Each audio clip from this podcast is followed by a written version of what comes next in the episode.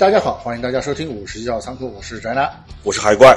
终于，这个《黑袍纠察队》第三季第八集昨天晚上完结了啊！嗯今天我和宅男我们俩也是连夜把这个稿子我们俩过了一遍以后，今天给大家录这期节目啊，然后周一就应该和能和大家见面了，嗯第一时间给大家啊。其实我说实话，早在看这一季第三集的时候，我就很想做这这一期节目了，就已经很想做了，但是生怕这个当年全游第八季那事儿重重现 真的怕了 这个，啊，对，就而且不单是那个全游，其实好像近阶段的话，很多美剧都是一开始看哇高大上牛逼，一到中趟中中途就拉垮，到最后是、翻车，就是翻车甚至不是不是用翻车来形容，完全是我看的那是什么玩意儿？啊！对对，你会怀疑你之前看的都是些什么东西啊？嗯，看了个什么？呃，所以呢，这个就一直按耐着冲动了，就等到今天。还好昨天晚上看完第八集的时候，果然没有辜负我的期待啊！然没有说白了也是放了个心嘛，这个啊，对，呃，虽然还是有些争议啊，但是我觉得总的来说，第八集最后的一些呃编剧想要表达的东西是超出我想象的啊，呃，甚至比我想象中要更好一些。嗯但是呢，呃，还是有一说一啊，有一说一，这一集最后这一集嗯一定会有这个很多呃争议啊，一定会有很多争议。具体原因其实我已经猜到了，最后和大家说，后面再和大家讲。我们先大概回顾一下之前我们漏掉的第二季啊，第二季我们压根儿没讲。就是的确有些拉胯那个地方啊，对对，就是为什么拉胯，或者说就是我们俩研究完以后觉得就压根儿没什么好聊的嗯啊，因为很多人把这事儿归结于疫情导致啊，有可能是这方面的原因啊，因为毕竟这个编剧换人了，导致编剧的风格也和以前大不一样。对，那么第二季呢，它的拉胯的问题其实是它的内核松懈掉了。第一季它给我们感的感觉是，呃，它对于美国的或者说现实生活当中很多的现实问题极尽所能式的讽刺啊对那个。但是在第二季当中呢，呃，它变成了一部混杂着猎奇和美式主旋律的一种很扭曲的，又加上对很拧巴的一种呃一种风格，还夹杂了一些那种美式家庭观在里面。啊，对，因为我们感觉看第一季的时候的话，甚至我们感觉我们不是在看美剧，而是在看英剧，因为上面 各种、各种讽刺、黑幽默，完全啊对对对。各种梗那种。对，这我们聊第一季的时候，就其实就聊过，就是《黑豹纠察队》它的第一季，它真正优秀或者它厉害的地方，在于它用一种极其荒诞的手法，来揭示了现实生活当中一些现象啊。就我们之前也一直坚称，它其实不是一部超英剧啊，嗯不是超级英雄，它超级偶像剧嘛，对啊，因为里面一些讽刺的桥段，果不其然，后来在现实当中也发生了。啊，比如说某些流量明星啊睡了粉，然后去吃大碗牢饭之类的事儿，那和这个剧里完全一模一样嘛。对，对，唯一的区别就是那哥们儿不能眼睛放光飞上天，其他的有有什么不一样？但是在第二季，它的主题却回归到了这个美国主旋律那种家庭伦理风格啊，就来讨论那些事儿去了。呃，确实啊，这个编剧也换了。我事后查了一下他的资料，啊、第一季的编剧呢是加斯恩尼斯和这个达里克罗伯逊，呃，而第二季呢则换成了艾利克。呃，这个艾利克呢，其实我感觉他本身他可能就不擅长像前两位编剧那样去辛辣的讽刺啊，而是更擅长去描写细腻的角色内心的变化和成长，啊、那个是他更擅长的，所以他把第二季就变成了这个他所擅长的领域，也就是为什么很多人会觉得第二季不如第一季，或者是变味儿的感觉啊。对，其实也不能说是不如，主要是他们第一季塑造起来的核心，我们接受了之后呢，再来看第二季的话，会感觉很拧巴啊，对，就第二集你感觉他把他的本丢掉了，啊。实际上是因为编剧换了啊。而到了第三季呢，啊，反正我感觉就像《桃花币》《王者归来》的老干妈一样，就那味儿对了对了，对了，啊，就那味儿就对了。因为第三季呢，就变成这哥仨一起上啊，这三个编剧一起上。那很明显，艾利克和其他两位编剧风格不一致，但是他们的配合很好，所以他更擅长处理那些就是感情戏和正能量的一些部分，嗯。就是角色之间的情感部分。那比如说像金光和修一的那几场感情戏，明显你可以看出来这是艾利克的手笔，啊，他一定不是另外两位老哥的事儿啊，啊，一定不是，就以及就是修一得到了零十五号化合物之后，一些心态上的变化，像这样的描写是在第一季是不存在的肯定啊，第一季其实没有那么多角色的心理描写，更多的就是一些对于现实赤裸裸的讽刺 和撕裂啊，呃，而在第三季中，修一得到零十五号化合物之后，你看他那个心态啊。就完整的就是一个暴发户的心态啊，哎，啊，就是只不过他不是经济上的爆发，他不是中了五百万啊，他是生理上的爆发能力上的牛逼，啊，对对对，但其实内核都是一样的，就是你会发现，就这个剧情大纲，哎，可能是第一季的两位哥们儿给出来的啊，给出来的，他可能会他会经历这样的事儿，然后对他经历这样的事儿，他的心情、对，具体对具体的变化啊，又是什么样的？对，哎，就由这个这个艾利克来完成，完成的非常的好，就是你会感觉就是他顿时觉得啊，老子牛逼了，就那种感觉啊。就修一和屠夫还不一样，就屠夫拿到零十五号的时候，他其实深恶痛绝的，他是属于那种怀着深深的自责，一边诅咒着自己啊，一边自甘堕落的那种那种心态。啊，其实和我们很像啊。我每我今天晚上我一定要早早睡，然后是三点，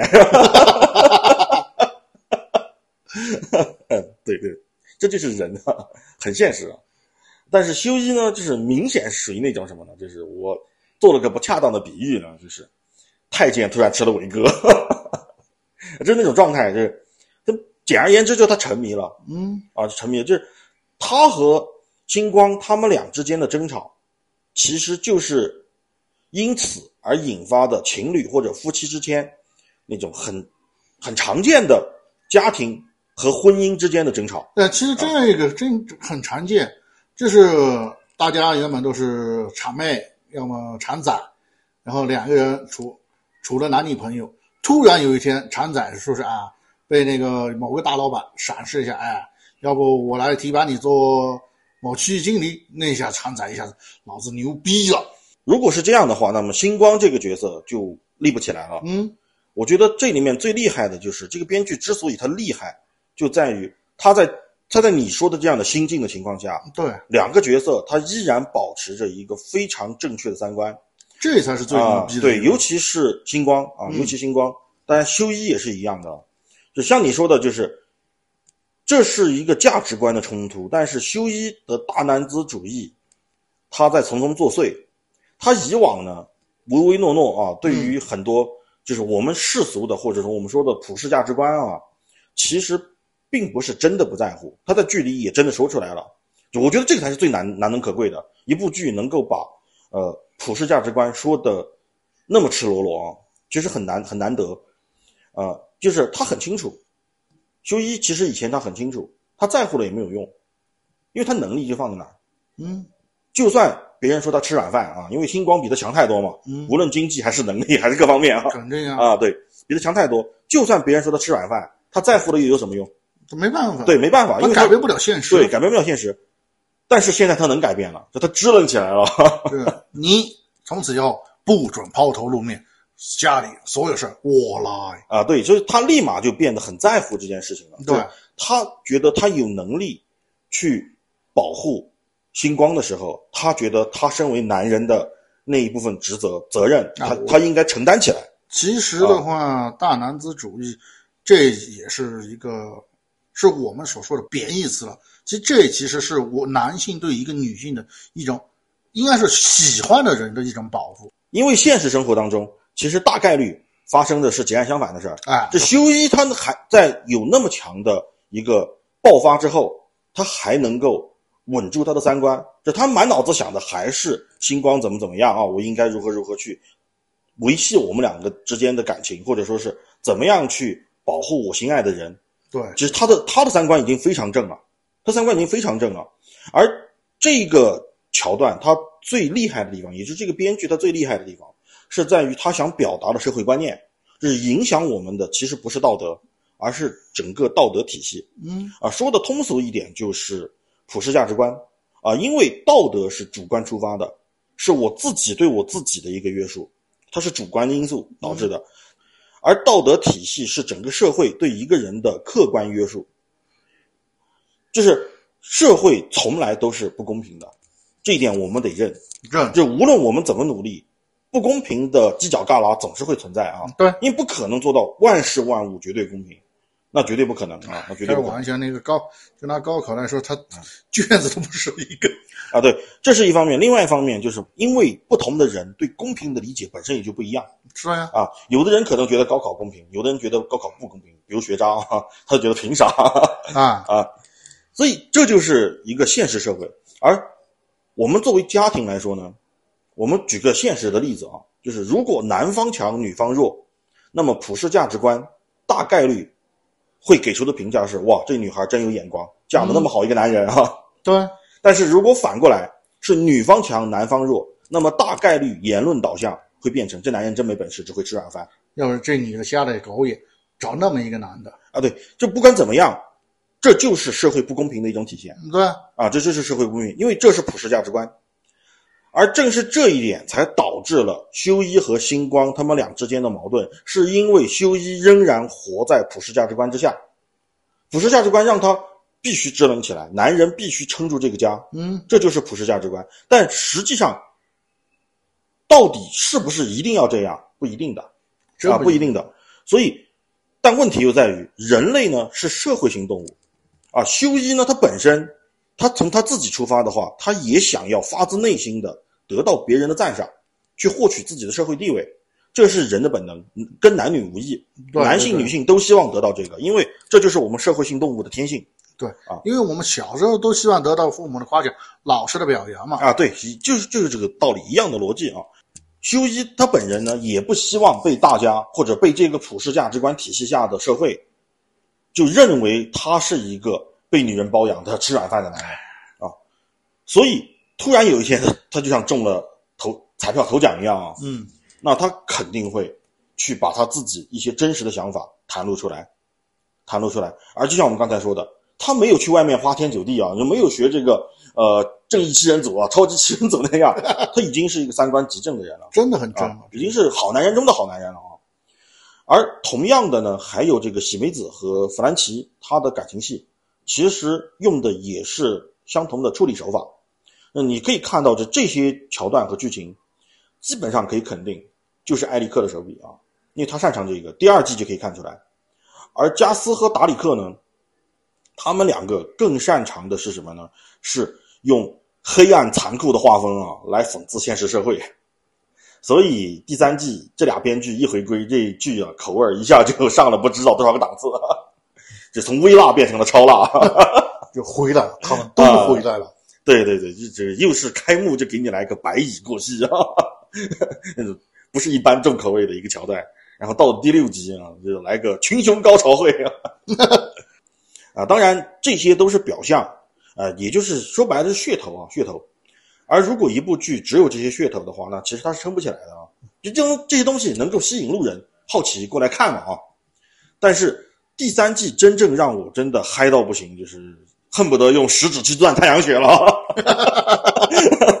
真的啊，这真正的原因呢，其实就是这两位编剧回归以后，把这部剧整部剧对于现实社会的讽刺拉回到了呃第一季的那种口说味上白了是又对味儿。啊，对味儿，对味儿。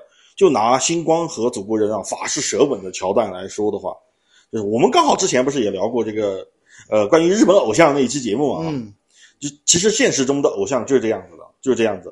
就无论你私下你们俩人是什么关系，哪怕恨不得用刀子把对方捅死啊，嗯，但是在台上为了利益啊，为了某些东西啊，为了人设啊，关键是为了人设，啊，对，你该怎么作秀，你还得给我来啊！该 怎么装怎么对装。戏台上大家是孙子，都得装；啊，对，都得说戏台下你管我呢？啊，对，这戏台下哪怕你们俩天天真人快打啊，那是戏台之上该该磕 CP，你还是还是得是 CP 对，该搂搂，该抱抱，该亲亲。戏台之下，各走各的就啊，对可以了。这个对对对，其实这才是真实，真的是能够把这些真实的社会现象或者说生活细节，用一种毫不遮掩的方式，赤裸裸的把你扔出来。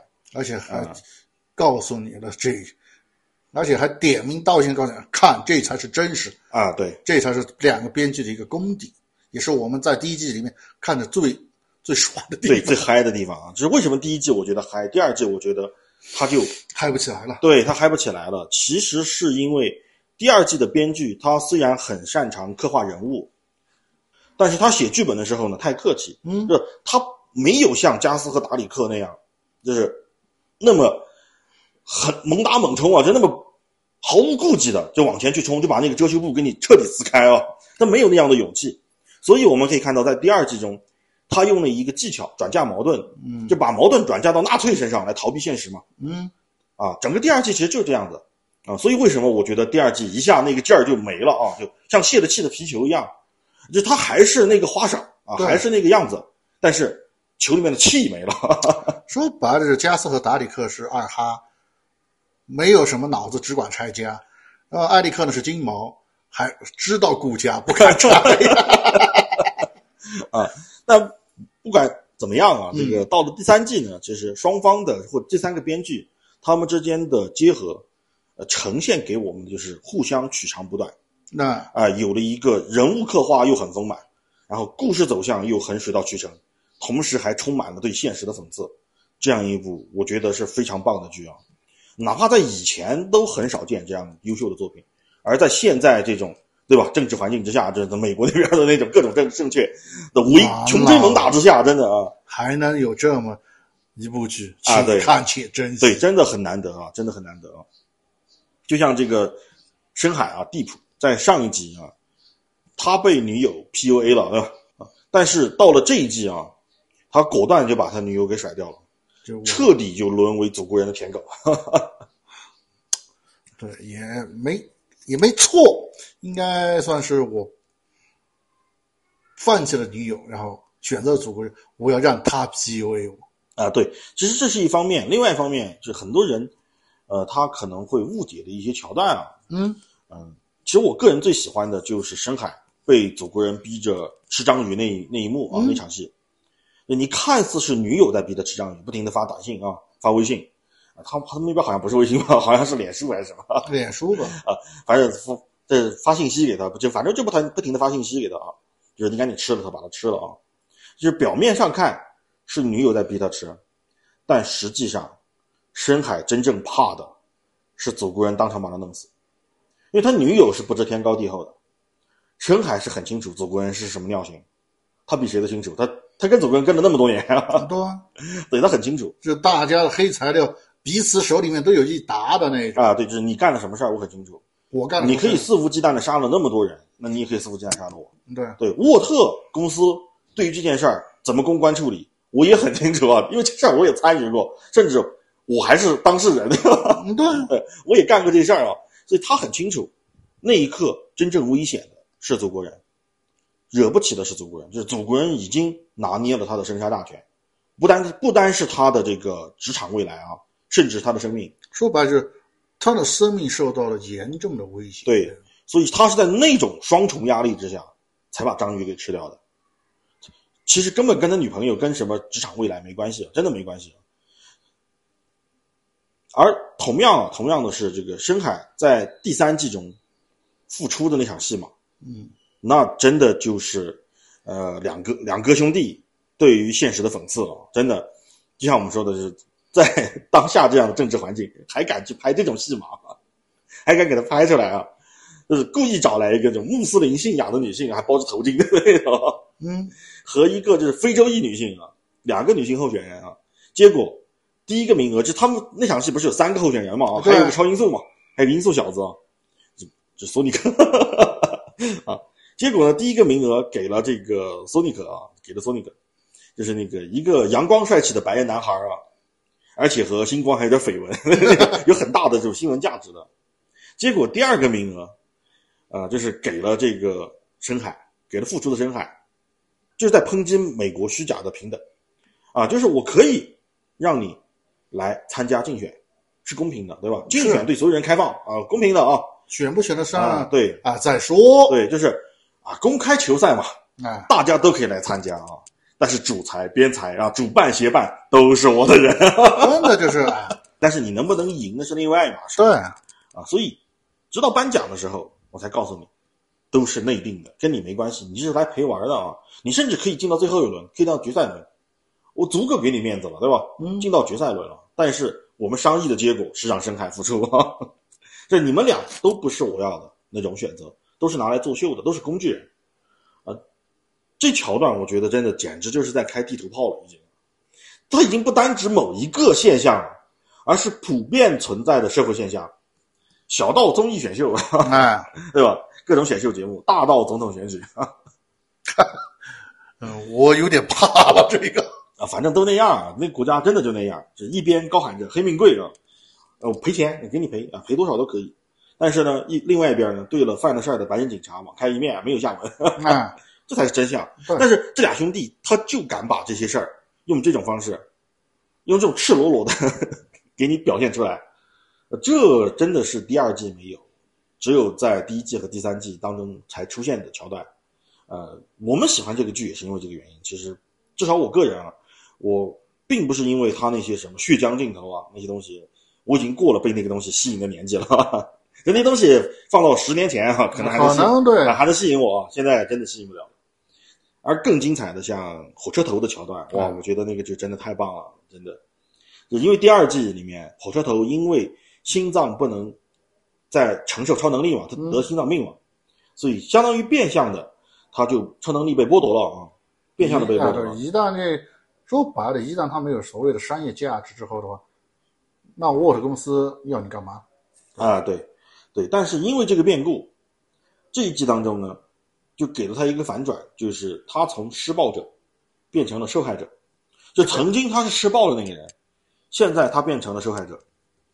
啊，首先他变成了凡人，他不能用超能力。嗯，第二呢，就是他又想要去真正做一些事情，无论是为了钱还是什么吧啊，那但他发现他力不从心，哪怕另外一个超能力者，我记得好像叫蓝鹰吧啊，嗯，当着他的面把他哥打成了高位截瘫啊，就是扬长而去，就是大闹一场以后扬长而去，而且无论沃特还是那个人本身啊，蓝鹰本身，都颠倒黑白，把这件事情说成的是他是受攻击的，他是受害者啊，他当时遭到了围攻什么什么样 啊，反而那些就是黑人兄弟啊，非洲裔社区的那些黑人兄弟才是施暴者啊，这颠倒黑白这些东西，是他看到了这一切以后，其实这个桥段里面两场戏是最精彩的。第一场戏就是那个厉总啊，就是 Ashley 嗯，啊，就是那个女性啊，就是这一季里面荣升 CEO 了啊，那位那位女性了，哇，那个演员演技真的太棒了，就是她那种小人得志，或者说是呃被压迫了那么长时间的一个呃打工打工仔啊，突然一步登天，变成了 这个 boss 级别的人物的，集团 CEO 啊集团 CEO 的时候，他的那种对于曾经受到的憋屈的发泄，以及他对于你们这帮玩意儿的不屑的演绎，真的是碾压了不知道多少小鲜肉了。其实这想得通，真的想得通。真的，就是他的，我觉得这一季里面演技是不用我们多说的，对，全都在线，尤其祖国人，全全都在线，真的这个演技，演技最起码给这这一季的加分加了一半以上的分数啊。而当火车头被厉总啊一顿臭骂，就是，呃，你现在开始叫苦了啊，嗯，同样的事儿你做过三次，是谁啊连夜通宵加班给你做公关，对吧？脸不要命不要的啊，帮你擦屁股。帮你擦屁股，是我，对吧？不要觉得你是干净的，啊，你现在是受害者，你不乐意了。你当年对别人这么干的时候，你把休息的这个女朋友唱稀碎的时候，你咋不觉得你做错了，是啊，对吧？你怎么不去声讨一下你自己呢？啊，这这样的一一通臭骂，就是给我滚啊！不要来这儿给我叫苦，对吧？不要不配啊！对你不干净，对，这这一通臭骂之后呢，呃，这火车头可能也被骂醒了啊。但我觉得真正有意思的是，这火车头在第六集当中，就那场戏看着非常解压啊，非常解压。啊，就他拖着这个蓝鹰啊，一路狂奔啊，就挺直了腰杆啊！这是我当年当了那么多年孙子啊，这次我腰板硬啊，我要弄死你啊，我要复仇，我要执行正义啊！嗯，然后把这个蓝银给偷成了血肉模糊的样子，啊，洗地啊，这就是人肉洗地的样子。那那个时候很多人就觉得哇，这个角色一下就立起来了啊，火车头要洗白了啊，很多人都、都这么想。但编剧厉害就厉害在这儿啊，不知道谁的手笔，这个真的很难看出来啊。到最后一集，他哥哥声色俱厉的斥责他是个杀人凶手。你不要觉得你做的正义的事儿，啊，正义不应该由这样的方式来伸张的。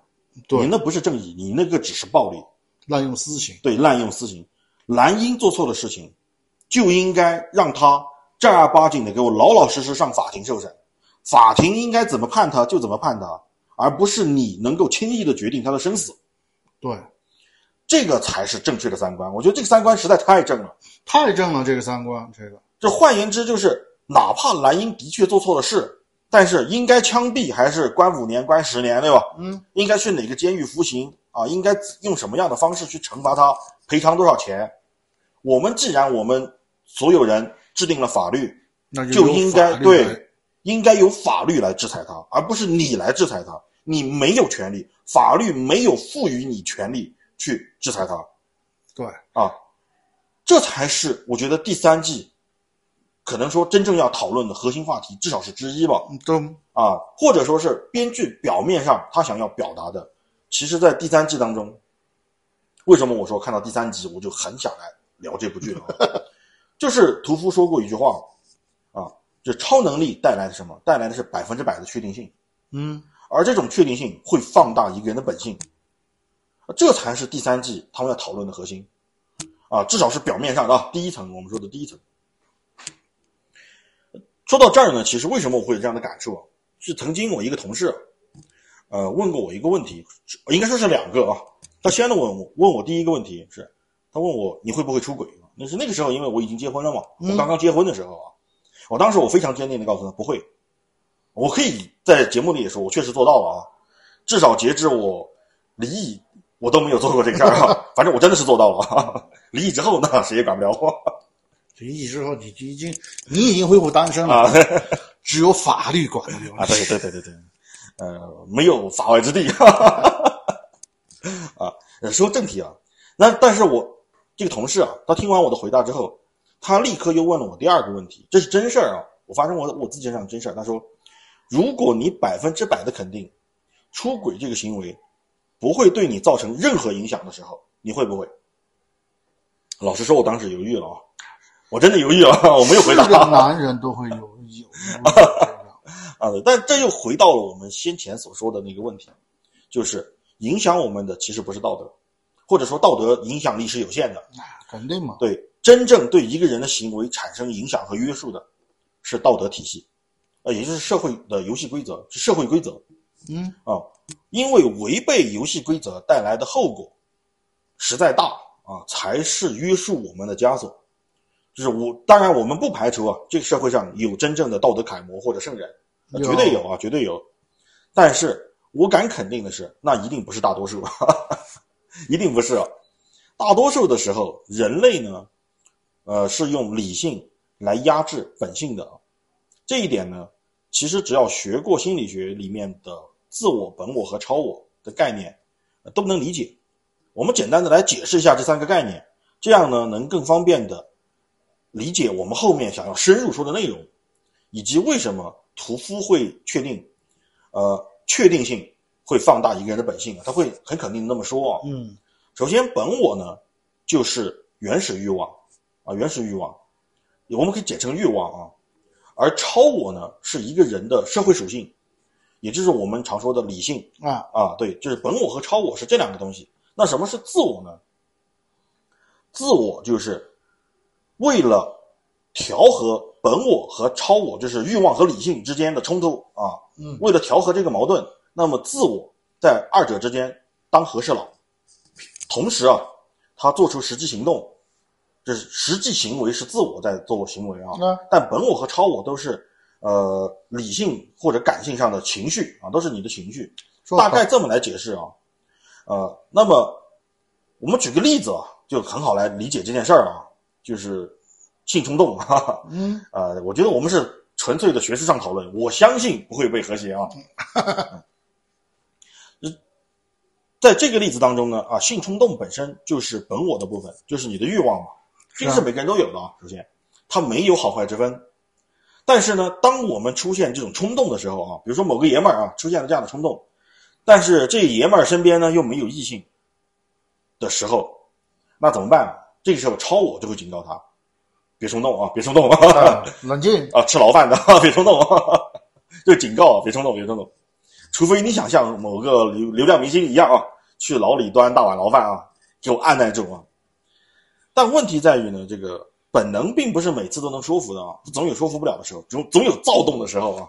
我受不了了，给我闭嘴啊！对，那如果这个时候本我战胜了超我，就是欲望战胜了理性，那么就会做出一些不可挽回的事情来。哎，的确有这种啊。对，那怎么来避免做出不可挽回的事情呢？这个时候自我就要登场。对，要登场，就是我要在这二者之间做一个调和。那怎么办呢？哎，既要满足。本我的冲动，又要满足自我的理性约束，那么就只能默默的打开某些不能说名字的网站，然后准备好手指啊，一下就省略几百字啊，反正大家懂的都懂啊。哎，手一活，对，这就是一个人的行为背后的逻辑啊，这心理学是这么来产生的。对，为什么我们要绕那么大一圈来说这些事情呢？因为超我的部分，它是为了适应群居生活而诞生的，也就是我们说的社会的普世价值观。它要适应这个社会的游戏规则，因为群居生活带来的便利能让我们活得更好，嗯，能让我们的生活成本降低，不用每件事情都你自己亲力亲为，让专业的人做专业的事，你付出更低的成本去获取更好的收益，或者是换取更好的生活嘛？对，啊，这才是一个性价比最高的方式。反之啊，被社会抛弃或者甚至于被社会敌对，那么下场会很惨。所以超我要保证啊，这个人啊，我这个身体。不要去变成社会的对立面啊！我看住了你，你们不要这个跨出那一步啊！跨出那一步，你们就会把我都坑了啊！对对对，所以人是这样的一个行为模式。那么也正因为如此，人们才需要克制自己的欲望，去适应社会嘛。而其实孩童成长的过程，就是一个逐渐让超我去压制住自我的部分，就是理性去压制住欲望和这个本能。的这样的一个过程，其实就是成长啊！你一个人的成长就这么来的。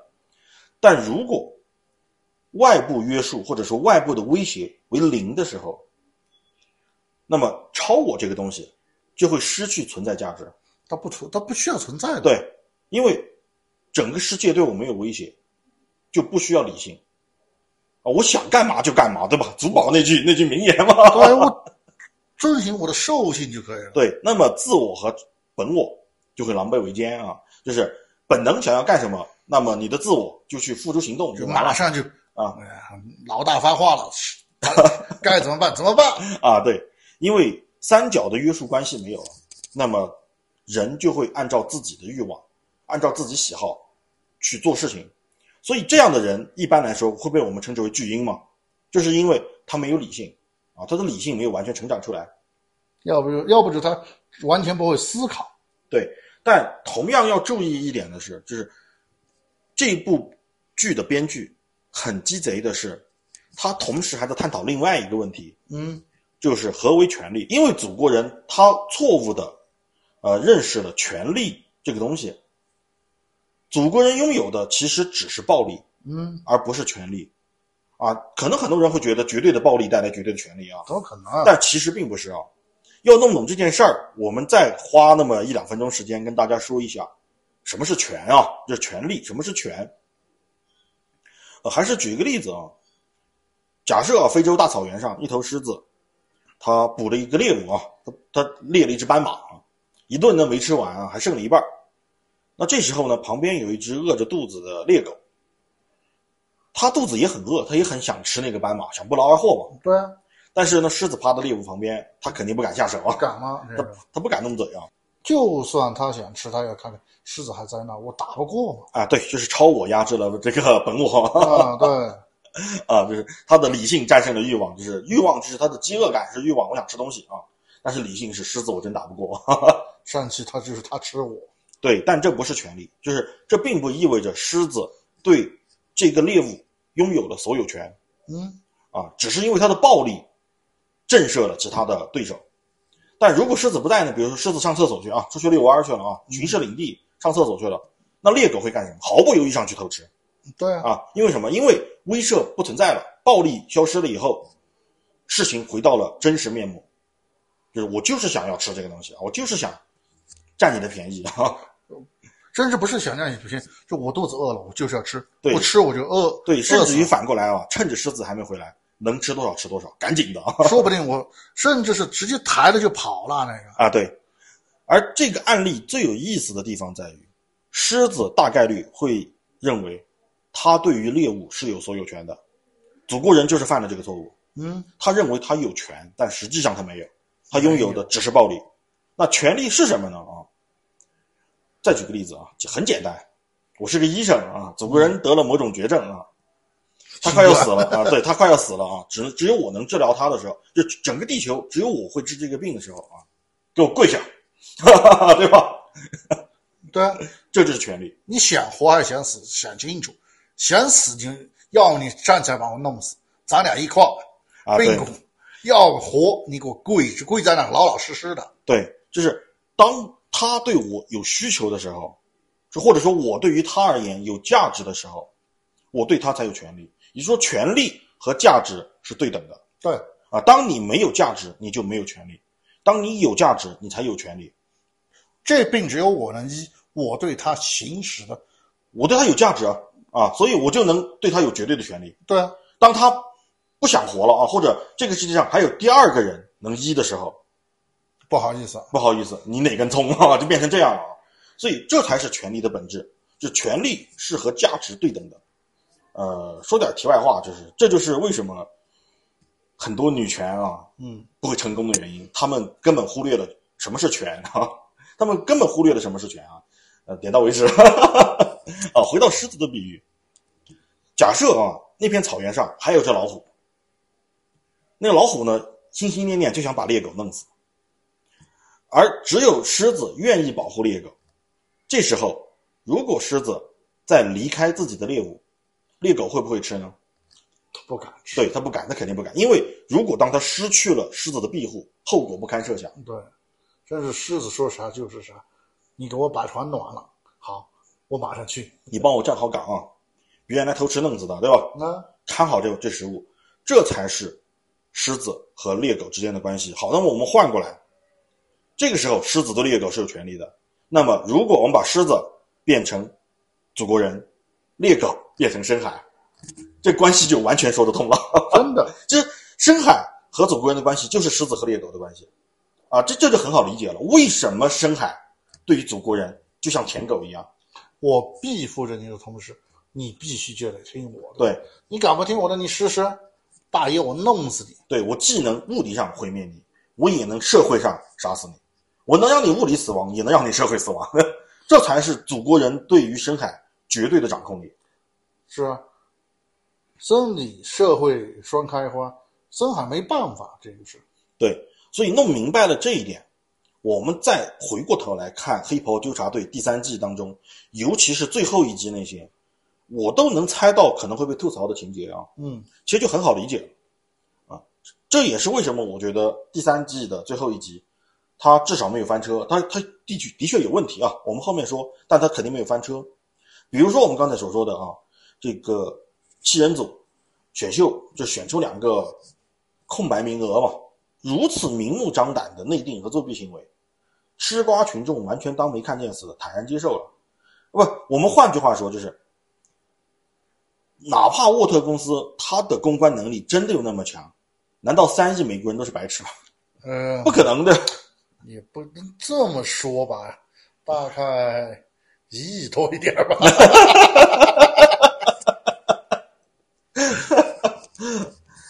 那还有啊，还有，就比如说，祖国人一直担心的啊，就是他精心塑造的那个完美的好好先生的形象啊，嗯如果崩塌了怎么办啊？甚至他都做好了黑化成大魔王的准备，对吧？嗯，你们敢把我做坏事的视频公布出去，我就这个对吧？进攻五角大楼、火烧国会山之类的，就弄死你们，就毁天灭地啊，了。对，毁天灭地，反正这世上没有任何东西能弄死我啊，那我就弄死你们。但结果是什么？结果是无论他爆出多少黑料，始终有人在支持他。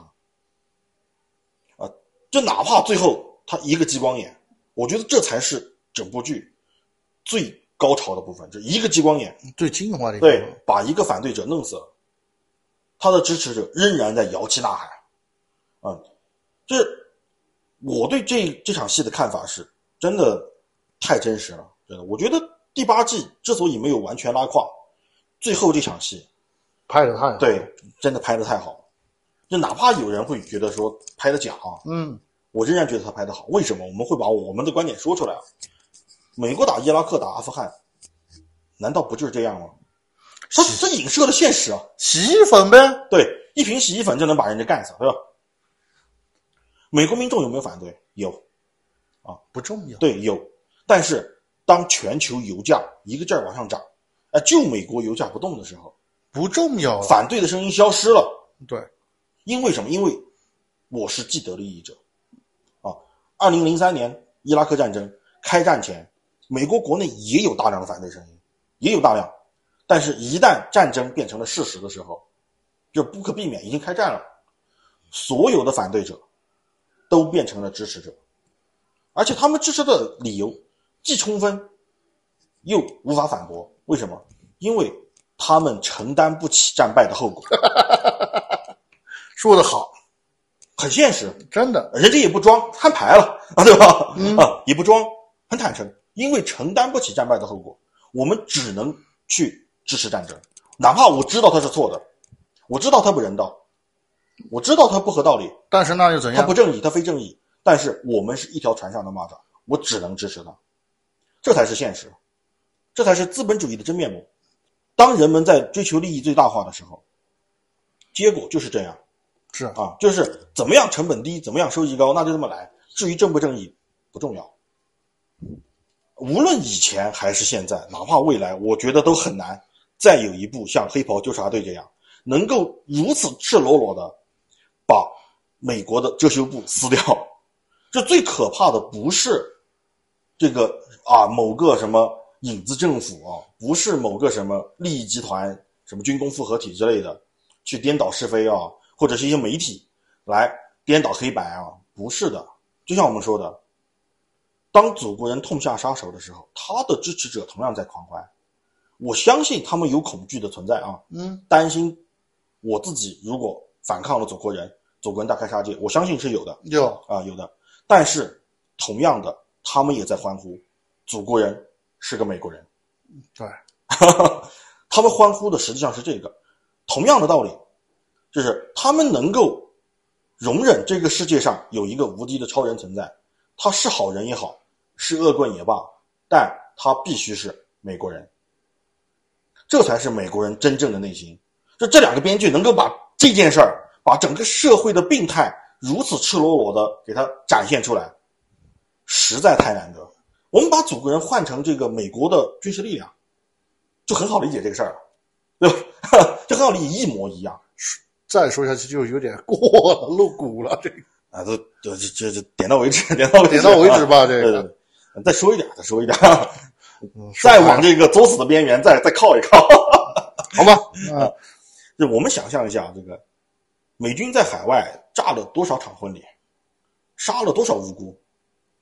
嗯，我们总在说这个美国的或者西方的媒体扭曲事实，对吧？嗯，但真正更扭曲的。很可能是那些那个地方的人的三观，就像这部剧里一样，对啊，还是那句话，我不相信三亿人都是傻子啊，啊，一亿对，就是但是整个社会被那些愚蠢的言论唬得一愣一愣的啊，背后的逻辑，我觉得是装傻，就是你永远叫不醒的是一个在装睡的人，你永远不能够让一群装傻充愣的人看清现实。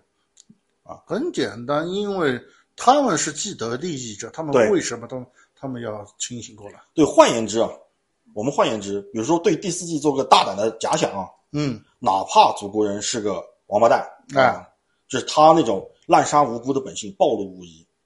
退一万步说，只要祖国人打砸抢烧的是其他国家，我相信那个国家的人照样会崇拜他、支持他，哎，因为他们是既得利益者，他们是英雄，对。祖国人是站在我们这一边的，海外某个国家还有一个什么靖国神社在那供着啊？对他也不管的，对，因为什么？因为大家是利益共同体，只要是利益共同体，那些事儿都不是事儿，啊，这才是这部剧真正把现实赤裸裸的对赤裸裸的摆在这个观众面前，让我觉得嗨起来的原因啊。但是嗨完了以后啊，我们冷静下来，最后再说一点正儿八经的事儿啊，正经事儿，就是最后一集它并不完美，它的确是有明显的硬伤，就是士兵男孩和祖国人他们俩之间的这个情感变化。这第七集啊，这个士兵男孩打个电话给祖国人，还说啊，没有哪个父亲不希望自己的孩子光环加身啊。到了下下一集，叮咣叮咣，两人怼起来了，这完水了，这明显就是剧情硬伤。嗯，之所以会出现这个原因啊，其实很简单，我们看一下新闻就知道。因为，因为第三季的第六集播出之后，就达到了历史顶点，就是口碑也好啊，这个播放量也好，达到了前所未有的高度啊。亚马逊终于松口了啊，第四季我预定了啊，拍第四季啊，给我拍啊。但问题这个节骨眼上。我们都知道美剧是一边拍一边播的嘛，它不是都拍好了才播吗？当然都拍好了播那就更惨啊！说实话那就更惨啊！那这这在这个节骨眼上，第七集呢肯定是已经拍完了，你要改来不及了，都拍那儿放着了啊！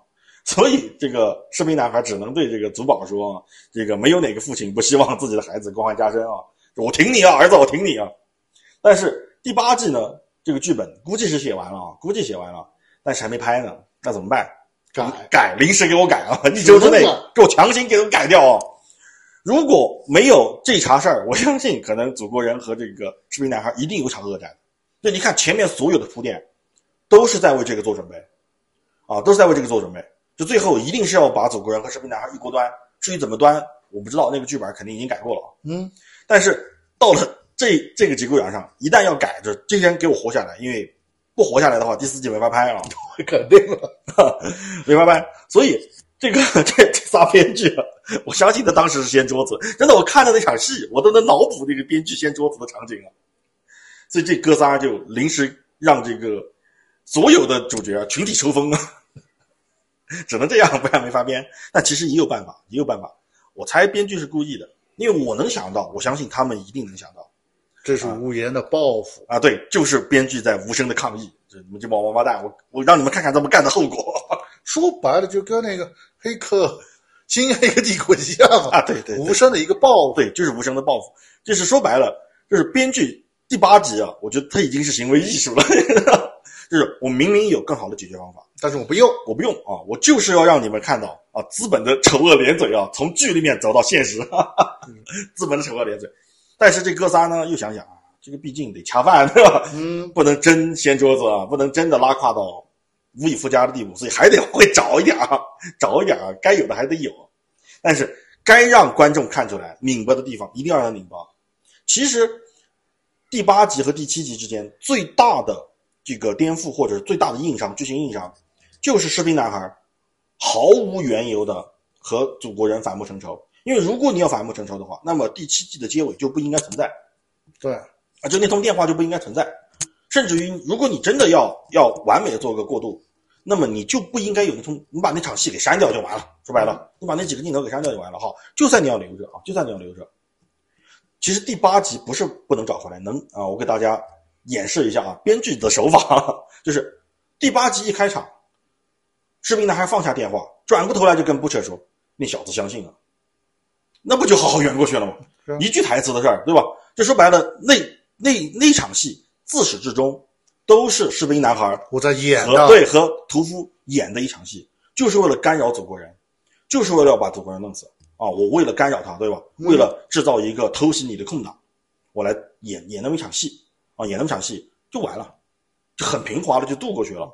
后面想怎么编都行啊，有一有一万种方法编出来啊，但是。这这哥仨偏不，我就是这么弄。说白了，他就是要留下一个巨大的漏洞啊，然后就说，就是我们所说的不完美啊，对，残缺，对，然后就告诉，就是告诉资本啊，你们这么干，后果就是这样。真的，我解觉得他们就是故意的，就你一看就肯定是故意的。这个说白了就是，但是呢，就像你刚我们刚刚说的。他们也要掐分。万一到第四季，我真拍第四季了，我们留这么大一个漏洞，万一到时候编剧还是我们仨，怎么啊，办？对，大概率还是，而且他们仨也要吃这碗饭，对吧？这稿费照拿。如果说是换了人，就我们到第最后一集吧，我们彻底胡搞瞎搞，然后好吧，第一到时候换了编剧，那不够把我们事儿仨给扔了，对吧？那不关我事儿了。对我挣不到这个钱了，关键是我挣不到，我还得挣这个钱啊！就算挣不到这钱，但是不关我事。万一到时候他们还来，还是你们仨，到时候圆到再再圆的话，那个就头大。